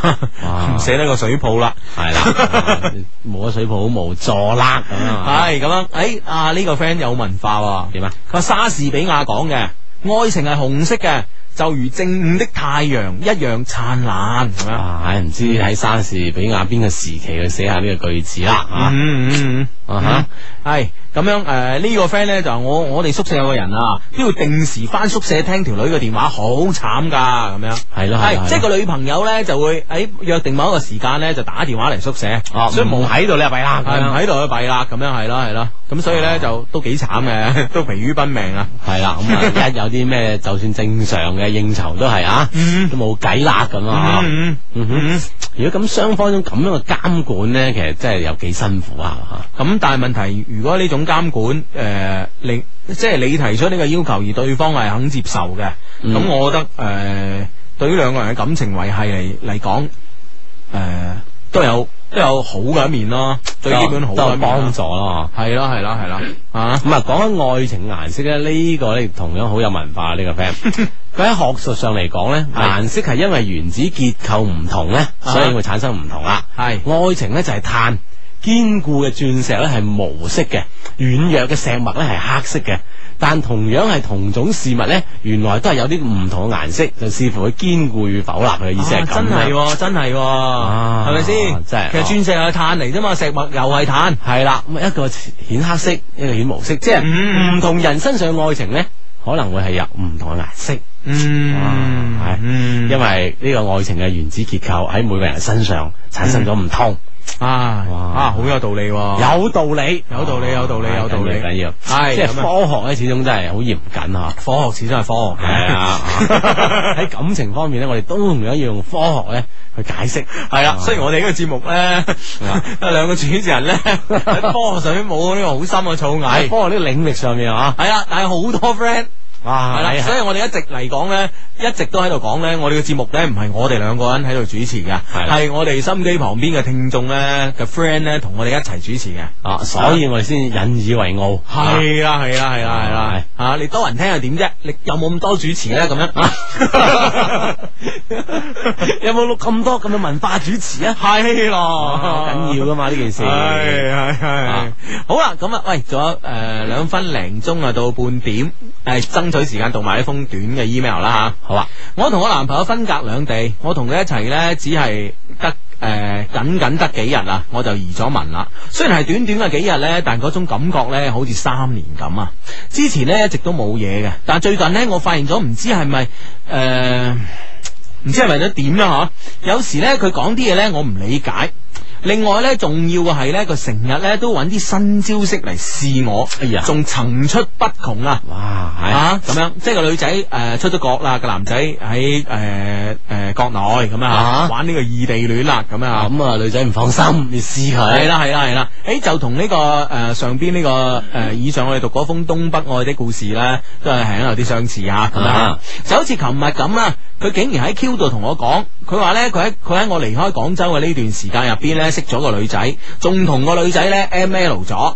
誒，佢仲、問我可唔可以原諒佢，甚至乎話呢嗰、個女仔呢比我更加好。佢問我可唔可以接受一拖二啊？當時呢，我聽到呢件事之後呢，真係成個崩潰晒咁滯啊！但我選擇咗相信佢咯，我相信佢唔會做啲咁嘅事。結果呢，佢後尾都同我講翻真話，話對唔住，我呃咗你，其實係冇發生啲咁嘅事嘅。相低，你哋可唔可以話俾我知呢？佢咁樣同我講呢，係講笑呢？定係出於咩其他嘅心態呢？或者佢係想試我呢？咁究竟我係應該點做呢？咁樣，會唔會覺得呢種咁嘅試探方式會唔會去到太極端啊？同埋會我引起反效果啊？其實我覺得你你你呢個男男朋友啊，會唔會真係一個極端自卑冇自信嘅人呢？呢個 friend 咧就話唔同嘅人咧嘅誒唔同嘅顏色咧加埋咧就變咗新嘅顏色咁啊，啊咁一定要你要你後邊嘅顏色要冚得住先得啦。係咯，即係話你一定要忘記到過去咯，係咪先？嗯啊誒、哈，所以咧其實拍拖拍得太多唔係一件好事嚟啊，嗯哼。亂晒龍啲顏色。啊五顏六 色啦，有人真係得。係喺節目期間可以通過短信方式同我哋溝通嘅，先撳阿拉伯數字九三，再加上你哋想要同我哋傾偈嘅內容呢，發到嚟以下 number。中國移動用戶發到零三六三九九三，中國聯通用戶發到八零八八九三，小靈通用戶呢，可以發送到一一八六零八八九三，咁就 OK 啦。嗯，好啦，咁啊呢個 friend 咧有個好緊急嘅問題喎，佢話低低救命啊！尋日咧生誒、呃新生聚會嗰陣咧，見到有個驚豔嘅女生啊，想試下有冇得發展，但係咧我又唔係好夠高喎，應該我應該點咧咁樣？咁我諗誒、呃男仔咧好多時候咧以自己身高咧就係、一個自卑嘅藉口啊，呢樣嘢係唔啱嘅。係啊，真真系唔啱。我覺得咧高诶、呃男仔係高矮嘅咧，嗯诶、基本上同佢追到呢個靚女嘅機會咧係唔成正比嘅啊哈。啊！啊，即系唔唔关，其实追唔追到靓女咧，其实真系诶唔係太關你身高事系冇錯啦，冇錯啦，係咪先啊啊啊好多啦，我諗我諗诶、誒我哋又要重新講翻啊拿破崙啦啊，你見就算街邊都見到好多啦，係 咪 先？唔好話自己啦，啊系啦系啦，唔好話拿破崙嗰啲啦，你話你話诶咩啊，Tom Cruise 啊嗰啲係嘛，都係唔夠 Nicole Kidman 高噶啦，當年當年雖然而家散咗係係嘛嘛，但係相信呢個散都唔係因為佢個身高問題。 絕對唔會啊！系咯系咯系咯，所以冇嘢噶，千祈唔好以。我覺得男仔咧，好多時候咧有幾樣嘢係覺得自卑嘅。啊哈，第一咧就係高嗯，矮嘅問題，身身高問題啊身高嘅問題。第二個咧就係诶肥瘦嘅問題。嗯哼，係第三咧就係呢個呢個诶收入問題收入問題。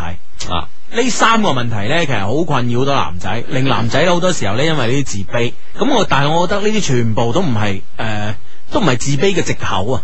啊哈啊，只能夠係話你你不嬲你自卑噶啦，你只不過攞呢度藉口嚟突顯你嘅自卑係有诶、呃有呢、個係有理由嘅係係係啊有有理由嘅，我有理由唔出手嘅，係係係啊啊原來咁樣嗱，點解咧三個都唔係都唔係呢個自卑嘅理由咧？第一身高係咪先？身高係父母俾你噶係咪先？係係咪？嗯哼啊，咁呢樣嘢係冇得變噶嘛，係咪先？而且關鍵咧係仲有好多成功嘅例子喺你哋身邊出現嘅。嗯。係嘛？如果冇啊，望落去都唔係咁嘅，可能你係想做第一人咧，可能呢呢種自信會冇都仲可以原諒，係嘛？係冇錯啦有咁多嘅前車之鑑，啊係嘛係？有咁多嘅前輩啊，係咯，係啦，係第二個咧就係呢個誒肥瘦嘅問題啊，嗯哼，啊，我覺得呢個更加唔係問題，係啦，係咪先？咁係有，因為咧我我我通過我咁多年嘅實踐咧，我係知道有啲女仔咧係中意肥仔嘅，有啲女仔咧係中意瘦仔嘅，誒，而且有有啲男仔咧係中意肥女嘅，嗯啊，所有都放心。係啦係嘛 呢個 friend 搞笑啊！佢話我沒有六隻高， 但我有六隻撈咁 樣，話到 狠啊！哇！如果 買買撈買六隻咧，我諗到好多款都齊晒啦 啊。得得得系啊，咁嗱，呢呢呢個呢個呢個短信咧就 呢個短信咧就係诶講到我哋第三個問題啦，就收入嘅問題。收入嘅問題係咁樣诶，誒我覺得收入咁更加唔係一個自卑嘅藉口啦。啊哈啊系啦，因為咧，其其實每每個人嘅收入咧，其實唔係話即係呢瞬間嘅收入可以代表你以後永遠都係巨入，即係可以收咁多嘅啫，嗯嗯啊係嘛？你有你有將來噶嘛？係冇錯啱啦唔。啱先？系，應該對自己自信咧，就應該對自己嘅將來啊有信心，冇錯係咪先？好啱啱，所以呢、個呢、個 friend 我幾中意佢佢嗰個歌詞㗎，啊 佢沒有六隻高， 佢但佢我你講緊我啊我沒有六隻高，但我有六隻撈， 即係其實講明咧，就算你呢樣嘢，就算係真係一種缺陷嘅話，係其實你可以用其他嘢咧嚟補救翻嘅，係嗯唔係因為有一種缺陷咧，哎就唔得啦，我完全就唔去唔去嘗試去去認識人哋，係係係，啊明唔明啊？係呢、個 friend 話誒誒呢個 Heidi 一六一五八老婆咧一六七，而家離婚又結誒呃而家離咗婚又結咗婚啦，仔都有埋啦，咁啊啊呢、個誒、呃、Miyaki 發過嚟嘅。嗯啊，即係佢用一個好實際嘅例子講俾你嗯嗯聽吓，一五八男對一六七嘅女咁樣，係冇錯啦啊完全冇問題，係嘛？嗯嗯嗯嗯啊，系咁样啊！诶，呢個 friend，诶 呢個 friend 講愛情嘅顏色，佢話咧，我覺得愛情係金色啊，金色靚啊，係啊係啊係啊，而且咧即係金金層層啊係嘛，啊，而且金色咧就即係呢今年興啊，啊係啊，流行色啦， 係 啊，fashion 噶有。 除咗有意義之外，仲含有 fashion 嘅元素咁樣。嗯嗯嗯哇！呢件事好緊要啦。系，诶啊呢、個呢、個呢、個 friend 咧，真係為咗女朋友咧，啊點啊啊真係诶好得啊吓！啊啊佢話低低人，我中意咗個女仔，佢咧準備競選學生會主席，哎可唔可以咧叫其他 friend 啊過少少心得嚟啊？咁樣冇問題。啊，佢聽緊嘅，唔該晒。係啦，咁啊，無論咧係一啲我哋喺高校入邊咧做緊學生會主席嘅，或者係準備競選學生會主席嘅 friend 嚇，係，係或者係你落敗咗嘅，啊，你哋有咩失誒失敗嘅教訓咁係樣啦啊？成功嘅經驗。啊喺通過呢個短信啦，九三加上你哋嘅經驗教訓咧，發到嚟呢個 number 零三六三九九三，移動發到呢個 number，聯通咧發到八零八八九三，小靈通用戶發到一一八六零八八九三。啊！我哋一齊 friend 幫幫呢個手咁啊，幫佢點樣吹佢仔咁吓。呢、嗯嗯嗯個 friend 講啊，佢話愛情梗係生生不息啦，咁樣 系啊呢個 friend 話我真係忍唔住啦。其實咧，大家諗嘅愛情咧都係黃色 嘅。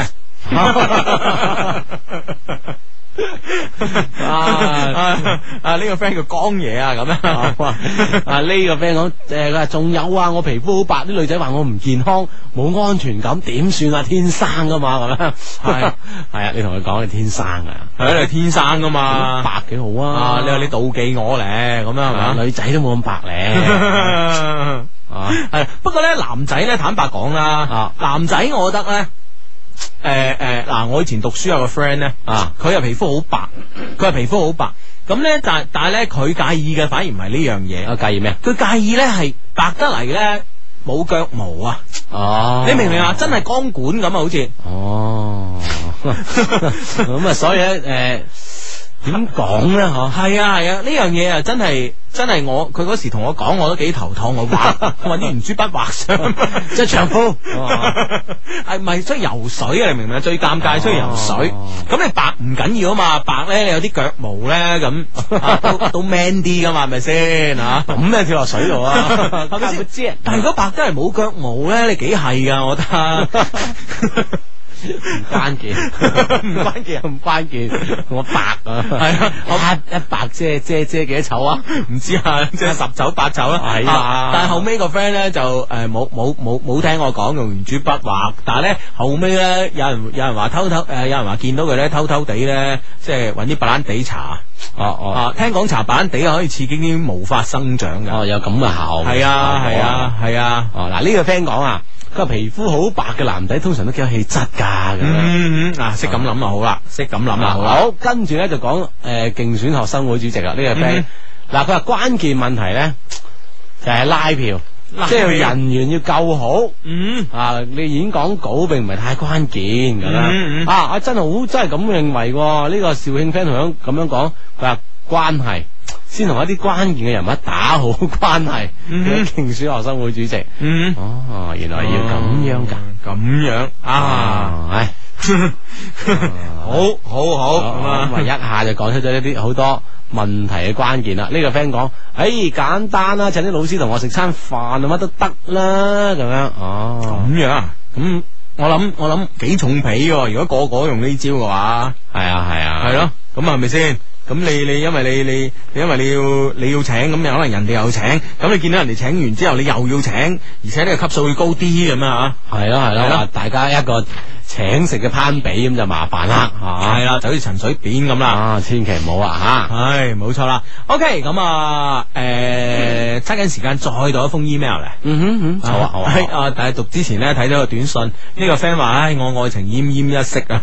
我女朋友嬲咗我，點樣先可以感動佢咧？同佢翻埋一齊咁樣。啊咁、你究其原因咯，咁因為咩原因嬲咗你啊嘛？係，同埋咧，誒你叫得佢做女朋友咧，啊，同佢拍過拖，對佢有了解咧，我相信咧，佢係最吃邊一套嘅。啊，你係用咩方式嚟感動佢嘅？我諗咧，你仲清楚啦。係啊，係咪佢先係吃軟定吃硬嘅咁 啊？啊，你最了解啊嘛？系啦系啦系啦，我諗你得嘅吓，嗯哼啊俾啲信心你。好啦，手上揸住封 email 咧，同樣係嚟自我哋嘅充滿感情嘅電子郵箱啦，EQ 二零零三 at 一六三 dot net 吓。诶、呢、個 friend 係咁嘅，Hugo 一知你好啊，聽你哋節目咧差唔多三年啦，好感激你哋咧將我從無知咧帶到而家較成熟，從自卑咧帶帶到而家較自信，係嘛？嗯首先介紹下我自己，我叫小兜吓、啊之前咧一直都係平诶、一直過得都係平平淡淡嘅。诶、呃但係咧，因為咧感情咧，卻使我不知所措啊！哎呀，係事情係咁嘅，A 呢係我嘅初戀，屬於可愛型，好多人中意。一年前呢，同我提出分開，當時呢，我真係傷心頹廢咗一段時間。誒、但係呢，時間啊，加上你哋嘅辦法呢，誒、真嘅呢，將呢段感情呢沖淡咗，即係我我哋可以幫你沖淡佢啊，嗯哼。啊都算係一個成就啦。咁啊，系啦系啦，係等你缓缓解過嚟啊！嗯，就喺我同佢咧做翻诶 friend 六個月之後咧，佢突然間咧暗示啊，仲中意我嘅，想回到以前，但係咧我嘅感覺咧已經比以前淡咗好多啦，而且咧呢、個時候我愛上咗 B。嗯哼， B 係 A 嘅朋友，同時咧都係吸花，追佢嘅人咧好多。我係因為 A 咧先識得 B 嘅，之前咧一直咧都喺度同佢鬥緊氣嘅。就喺我哋互相詆毀同自我吹捧之下咧，我哋嘅感情咧反而越嚟越好。啊嗱，呢招咧就係我哋節目開始嗰時講嘅啊呢個歡喜冤家啊，歡喜冤家啦，真係啦，果然嗱，即刻有實例啊！真係啊點啊真係風水佬呃你十年八年， 咁啊，同 B 好咗系嘛？係啊。我我咧呢、個時候咧，我發現咧已經無意間咧愛上咗佢啊！佢喺 QQ 誒上邊咧，經常會同我傾偈，傾得好開心，而且咧亦會叫我打電話俾佢。曾經誒、呃、開多咗個 QQ 問我中唔中意佢啊？唔知係咪我作劇咧嚇？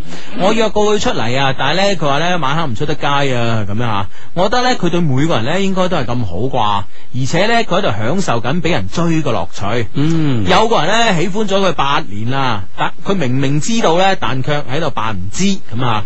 佢應該咧都有啲 feel feel 到我中意佢噶啦，或者咧呢個係佢一早預料到嘅結果啊！真係啊真系靚女往往可能都天生具備呢種自信啊。無係啊論對方係輕一聲噓寒問暖咧，佢覺得對方中意咗啊佢，嗯係嘛？系，同埋咧，真係佢佢即係我諗咧，係有咁上一樣嘅女仔咧，通常嘅自信都係與生俱來。係啊係啊係啊應該講係與上俱來啊， 相由心生， 係咯，哇！佢真係即係已經知道咧，我咁樣我咁抌下你咧，你你你咁啊死仔仲起淡咁 啊樣。仲唔 招係啊啦，已經有 friend 發短信過嚟，又係一個高手。啊唉，即係而家我哋 email 呢個充滿感情嘅電子郵箱入邊咧，即係高手林 立啦。啊系我，不過我諗佢係讚呢個 B 喎，B 女。 系咁樣啊，咁樣诶，终于啊，Hugo 嘅忠告啊，愛一個人咧一定要講出口，唔理結果係點樣啊，我約咗佢出嚟，嗱嗱嗱，呢個咧就曲解咗我忠告啦。啊我嘅忠告咧就係話咧，愛一個人咧一定要講出嚟，但係咧就唔係唔理結果嘅喎，係基本上一定要掂嘅，係啦，即係一舉成功嘅。係啦，一出手必然有收穫啊，嘅，如果唔即係如果冇呢個十足把握咧，係。就冇輕易咁係啊草草率咁樣。系啦系啦系啦，啊啊要度好橋啦，落好針啦，咁諸如此啊類啦。呢個 friend 講，我哋班都有啲咁嘅女仔嘅，啊哦 啊真係無處不在啊啊！比比皆是啊，啊哈， 呢句都系成語嚟嘅。 係都都諗好耐啊！ 邊個諗好耐啊？你一講完我就接到啦。啱嘅，啱嘅，啱嘅， 啱嘅。系咁啊啊咁樣诶、呃我約佢出嚟咧，喺我哋傾得好開心嘅時候咧，我講俾佢聽啊，我講俾佢聽啊，講完咧，我又將佢抱住啊，想去吻佢， 哇真係得喎 即係都都都都有有計劃嘅，有步驟。系哦啊，哦真係啊，係一先步步嚟先話啊！你啊知我中意你，但係咪跟住先等佢開心？系先等我開心，好開心就啊係講中意佢啦。啊系喂，仲有一件開心嘅嘢同你講啊！我中意咗你啊， 係咪好開心咧？ 跟住嚟啊嚟啊！ 哇，真係得我， 啊我哋我哋都學到唔少 嘢喎。哇！真係呢種互相學習嘅機會真係太好啊啦。係咯係咯係咯，係啦咁樣先提高啊！冇錯冇錯啊！ 係 咁點啊？佢去吻人哋咯喎。嗯嗯嗯啊啊啊！呢個 friend 咧就係咧，而家誒呃啲靚女好奸噶，淨係識叫男仔打電話俾佢，佢慳電話費啊嘛，咁樣 即係都有咁都有咁嘅一着 啊！啊，好啦，咁呢就诶、呃我呢抱住佢想去吻佢啊。一開始呢，佢都佢都喺度反抗啊，所以呢，我都冇勉強啊啊咁樣啊，诶、但係呢，诶、跟住落嚟呢，又有呢個衝動啦，但佢又係咁樣反抗，我又係冇勉強。於是乎呢，第三次呢，我實在忍受唔住佢那可愛的樣子同埋無助的表情啊！即係即係你好好無助，我要幫佢啦。即係你咁唔係，其實坦白講就係、即係女仔，你相信啦，我誒、呃相相相信咧，就又可愛又無助嗰時咧，其實都幾可以激發起雄性嘅天生天性嘅慾望啊、因為佢有一種楚楚可憐咁嘅狀係啊係態。啊係啊，係嘛？哇！你咁攞命 啊！殺 人唔住啊 哎呀，咁咁咁啊，第三次咯唔係喎。，所以咧女啊係啊第三次，所以咧女仔咧就呢、個誒誒，咪、咪有一句成語咧叫半推半就嘅，哈哇！即係你如果唔推咧，根本上咧係激發唔到男性嘅呢個雄性激素啊，係嘛？係啊。啊，到到最尾就欲拒還迎噶 啦系。啊，所以最後咧都要搞，即係最後制唔制一回事，一開始一定要推。 啊但男仔咧，千祈俾冇俾人哋推咧嚇窒咗。哦，即係佢係立本能嘅推嘅， 呢個 friend 咧就發短信嚟啦，又一個壞人。 有一個高手，高手同壞人，我係咪一線之差啊啦？ 唔係，誒，如果個壞人唔高手咧，通常咧我哋又冇成就感啫。睇書都係咁啦，係咪先？咁啊係，睇書都係咁啦，咩金輪法王啊，好打得噶嘛，嗰啲哦係咪先？咁咁屎做壞人真係唔夠資 格。 係啦係啦係啦， 係哦啊啊喂，呢呢個 friend 話炒一句話，呢個 friend 有一個好好掂，佢話咩啊？我一個低成本嘅戒女方法應該話嚇嗯。當呢個女仔望過嚟嗰陣呢，就望佢一眼，再若無其事望住前方，唔好同佢四目交投。當佢走到你旁邊嘅時候，你搖一搖頭，嘆一聲，咁啊得噶啦。 哎呀，冇咩後話喎 嚇啊你一搖頭一嘆息，咁對方女仔有咩點啦嗬？啊呢個 friend 咧就發發過嚟啊，佢話堅持就係勝利。哦， 係啊。系啦，睇下有冇勝利到先吓，咁啊啊诶，我實在受唔住佢佢那可愛嘅樣子無助嘅表情啊，吻下去啦。啊，但係咧，佢呢次咧，佢冇很大嘅反抗啊，冇好大嘅反抗咧，而且咧同我吻咗好耐唉 啊。啊，真係吻下來豁出啊嚟。哎呀，哎呀，你點知嘅？你睇過啊？啊，嗱，佢跟住就係咁啊，佢話咧，可惜咧，我冇諗到啊。呢個咧將會係吻下來豁出去，這吻別似覆水啊！咁歌仔又唱啊嘛，我係邊噶嘛，流行歌嚟噶嘛 呢，首歌好舊啦。都唱過啊嘛啫。係吻完之後呢，我喺佢耳仔邊輕輕咁樣講咗一句：我愛你。唉佢冇咩講啊，誒、卻望咗我好耐。於是呢，我即刻呢將話題岔開咁樣。誒講住講住嘅時候呢，我突然間發現呢，發現啊佢眼角呢有點淚水。誒，啊，跟住呢，我同佢講一聲對唔住，然之後咧攞手輕輕咁樣抹去佢的眼淚。當時呢，佢就好似隻受咗傷嘅小貓咁樣，而我呢，感覺到呢，我就係嗰個獵人啊！咁樣感覺咪係有啲咩 啦？係有啲太英雄主義啊！誒，咪當時我諗每一每誒、可能每一個男性都會咁諗嘅，係嘛嘛嚇啊，其實都幾誒温馨嘅呢個場面啊！我當時好想好想將佢抱住啊，但係咧我冇我冇咁樣做，我驚抱下去咧佢就會從我眼前消失。唉，佢咧就話點解要講對唔住嘅咁樣啊？係咯，啊，我知道咧嗰、個咧係佢嘅初吻啊，係好多人夢寐以求、求之不得嘅嘢。過咗幾日，佢 虛榮。你係咪先？關好多人夢寐以求，乜得咩事啊？即係得我得咗，係啊，虛榮啊！你 話唉。呢個 friend 真係 啊！唉，唉，咁啊，诶、過咗幾日咧，佢依然咧同我傾偈，只係咧我哋咧再都冇提起嗰晚嘅事。嗯，我並沒有要求咩名分啊，咁樣 成日都屈解我哋嘅意思啊，真係唔明啊嘅啲 friend，即係拍心口啊，大 佬！成日屈解我哋啲意思。 唉，呢、個 friend 話咧，呢、個 friend 發短信嚟啊，哇，話呢個人咧將自己嘅好色咧推卸為女仔嘅可愛啊， 衰！系噃，係啊唉哇！又話女仔可愛，我見猶憐，冇辦法噶嘛，啊弊啦，咁咁啊，我我並我 點解佢並唔要名啊分我啦？系啦，我只係想同佢一齊開開心心，只係佢開始開始咧有啲躲避我嘅感覺啦。嗯聽佢個好朋友講呢，佢一直都冇接受其他人追求啊，係因為佢有佢嘅苦衷。同時呢 A 呢知道咗我中意 B 嘅消息之後呢，好傷心，並且呢要我好好珍惜 B 啦。佢話呢，只要我開心就好啦，咁啊 啊。個 A 又真係 O K 喎，喺呢件事情啊吓，咁，唉，又係你飛人嘅大佬，飛飛咗半年先翻轉頭咁樣，係咪先？啊即係即係唯有祝福佢啦啊係咯係咯係咯，都冇 冇乜其他辦法吓，㗎啦。冇咩理由留低你 啊，係唯有祝福你啊嘛。係，但係咧到今日為止啊，B 已經有二十日咧冇同我講過说話同埋見過面啦，我好掛住啊佢點。解咧吓？係 B 覺得唔係 B 係咪覺得誒太急呢件事太快嚟得？我覺得咧唔係，我覺得基本上咧係我哋呢個 friend 嘅小兜啊，做錯咗啲嘢，系啊嘛？系喺邊件事度令到呢個 B 啊避佢啦？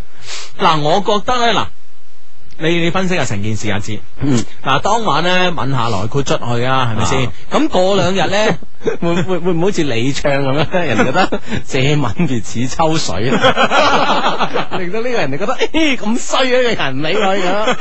你 唱嘅，唔係你 唱。我關鍵喺呢度啊，可能。一一